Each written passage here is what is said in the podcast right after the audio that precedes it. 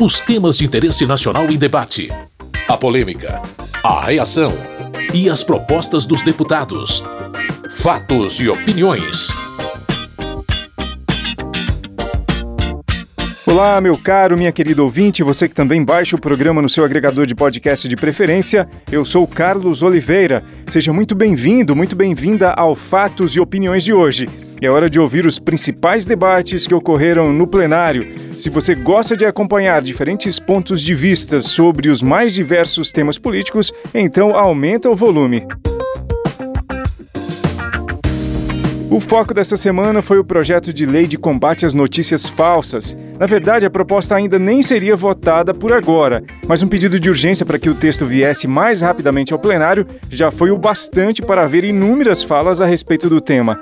Quem é contra o projeto acredita que ele fere a liberdade de expressão.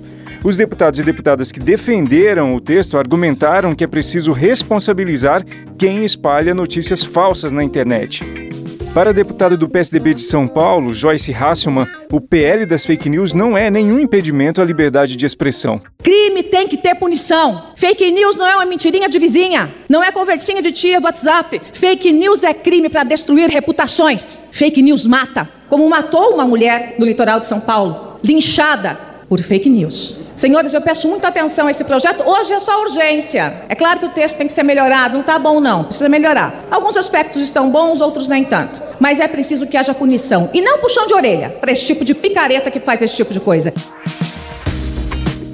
O deputado Giovanni Querini, do PL do Rio Grande do Sul, foi contra a urgência e disse que o projeto deveria ser votado depois das eleições. Porque esse projeto, senhor presidente, tem o endereço certo para retirar a possibilidade do presidente Bolsonaro ganhar no primeiro turno. Esse é o endereço. Quando o STF está a favor, quando o TSE está a favor, quando a mídia principal está a favor e o PC do B está a favor, nós temos que ser contrário. Porque essa esquerda mordacenta que se instalou aqui nesse plenário não pode, através de lei, querer proibir a liberdade de expressão das pessoas. Henrique Fontana, do PT do Rio Grande do Sul, entende o projeto como fundamental exatamente para enfrentar estratégias que deturpam a liberdade de expressão. Porque, ao contrário do que estão dizendo aqueles que se opõem à votação desta urgência, na realidade, ao permitir que, na falta de uma legislação mais adequada, se continue produzindo um conjunto de mentiras que intoxicam a sociedade brasileira, não só na política, mas também na questão da saúde, também na questão de outras áreas do desenvolvimento científico. Porque vejam o que aconteceu com o Brasil durante a pandemia. Diversas redes de produção de fake news introduziram no país a ideia de que seria ruim o povo brasileiro se vacinar. Houve uma campanha orquestrada e organizada de vídeos extremamente sofisticados e de distribuição feita dentro deste processo de fake news para convencer o povo brasileiro de que ele não deveria se vacinar.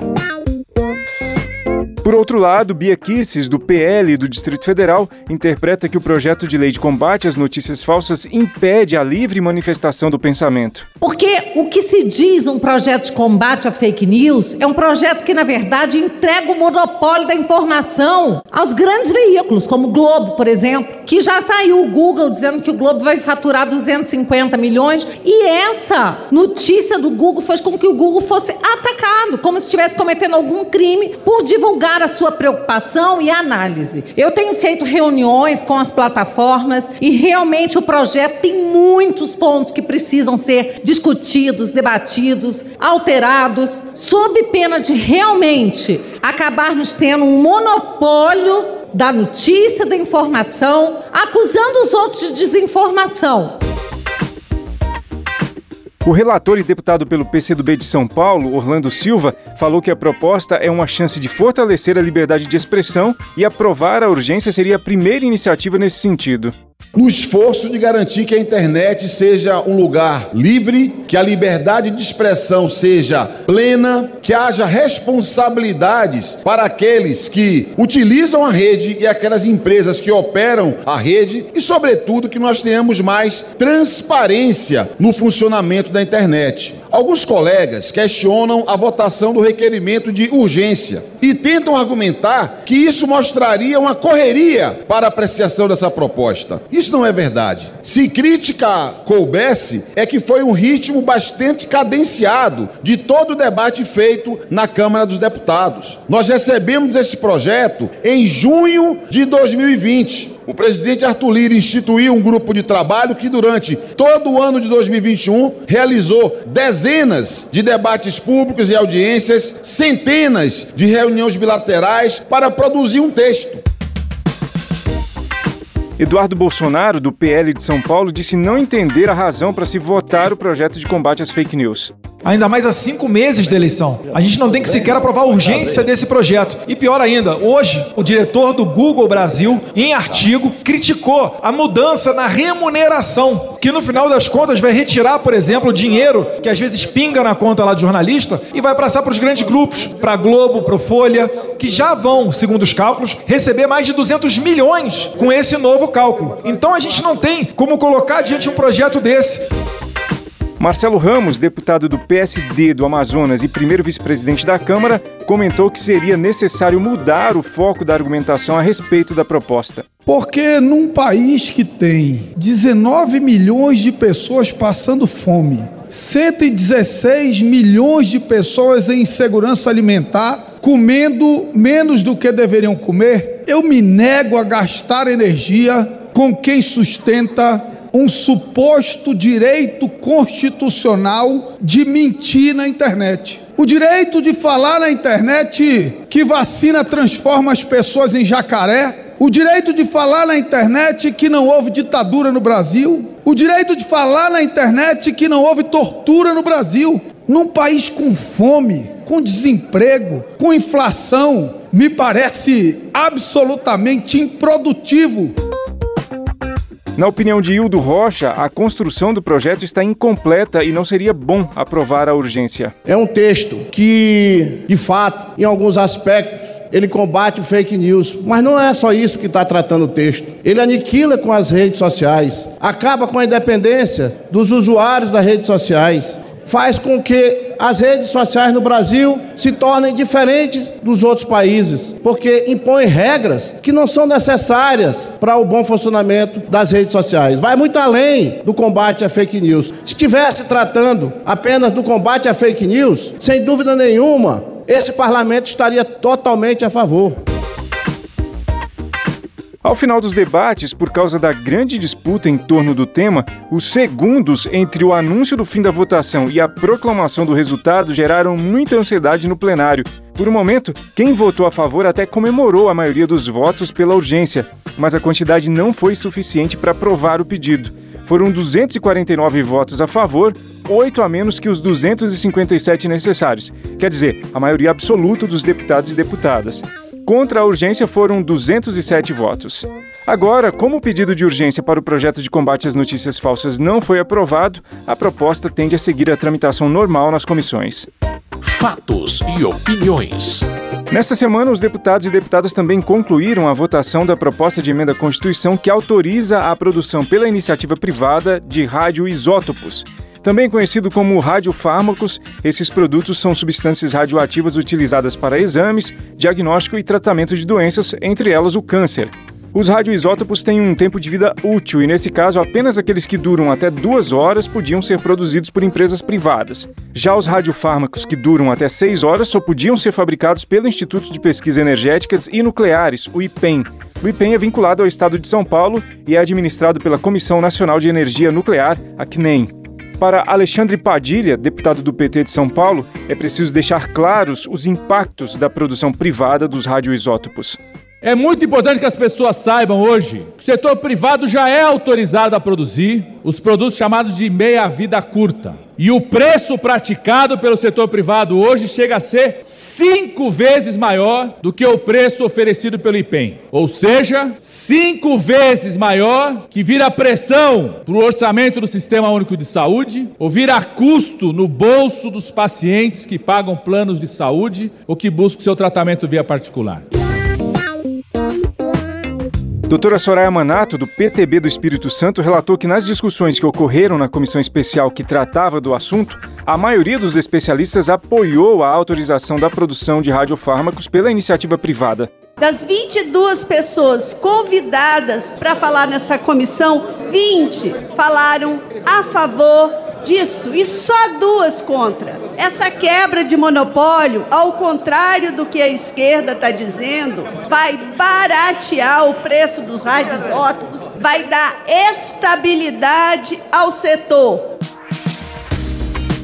Diferentemente, Glauber Braga, do pessoal do Rio de Janeiro, não vê sentido na abertura do setor ao mercado privado. Já que existe produção pública realizada exatamente para que as pessoas possam ter acesso a esses medicamentos que são fundamentais e importantes para a sobrevivência. Diferente do que se diz que é uma tentativa de democratização do acesso a eles, não é fato porque se trata de um setor extremamente monopolizado, no máximo um oligopólio, e o que fará é, inserindo a necessidade do lucro, ampliar o preço do acesso dos brasileiros e brasileiras aos itens que estão aqui em discussão. O deputado Dr. Zacarias Calil, do União Brasil de Goiás, acha que a aprovação da PEC vai ampliar o acesso aos radiofármacos. A livre concorrência ela é muito importante para que a gente conseguisse baixar os preços. Nada mais do que você ter concorrência e ter um preço menor. Isso não justifica o que o pessoal da oposição tem dito. E além do mais, a proximidade de você ter o, o produto é muito importante, porque nós sabemos que a vida média é curta. E ele estando ali próximo ao local onde ele vai ser utilizado, você diminui transporte, você diminui custo e tudo mais.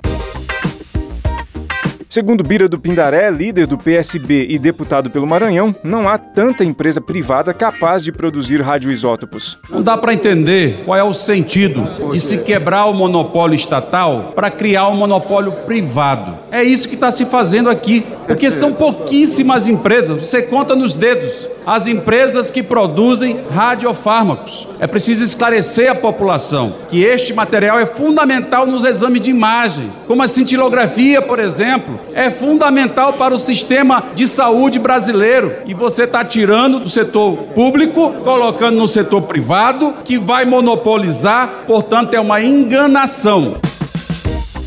General Peternelli, relator da PEC na comissão especial e deputado pelo União Brasil de São Paulo, entende que essa abertura de mercado vai garantir mais qualidade à medicina nuclear brasileira. Quem ganha com esse aumento, com essa oferta, é a população brasileira. O IPEM não vai deixar de produzir eu tenho certeza de que o IPEM, seguindo o modelo do Butantan, vai poder exatamente ser um grande líder na produção do radiofármaco. O radiofármaco, para aqueles que estão assistindo, é o produto utilizado na medicina nuclear, que propicia um contraste e propicia imagens e diagnósticos muito mais precisos. E nós estamos utilizando essa precisão num nível muito pequeno. A maioria dos deputados e deputadas aprovou a proposta de emenda à Constituição que autoriza a produção pela iniciativa privada de radioisótopos. A PEC será promulgada pelo Congresso Nacional nos próximos dias. Fatos e opiniões. O programa já está quase terminando, mas antes deixa eu listar para você mais alguns dos projetos aprovados na Câmara nessa semana, mas que não tiveram tanto debate. Um deles foi o que aumenta em um ponto percentual o limite de deduções do imposto de renda para incentivos a projetos desportivos e paradesportivos já aprovados pela Secretaria Especial do Esporte do Governo Federal. Na próxima etapa, o texto vai ser votado no Senado. Também irá à apreciação dos senadores a proposta que inclui a neuromiolite óptica entre as doenças graves que permitem a concessão, sem período de carência, de auxílio-doença, aposentadoria por invalidez e isenção do imposto de renda. Se você quiser ter acesso a mais detalhes de todos os projetos votados e assuntos debatidos na Câmara, basta acessar o site www.câmara.leg.br. Com sonoplastia de Tony Ribeiro, esse foi o Fatos e Opiniões de hoje. Muito obrigado pela sua audiência, você que nos acompanha aqui pela rádio ou que baixa o programa no seu agregador de podcast preferido. Na semana que vem tem mais. Até lá! Fatos e opiniões. Os temas de interesse nacional em debate. A polêmica, a reação e as propostas dos deputados. Produção e apresentação: Carlos Oliveira.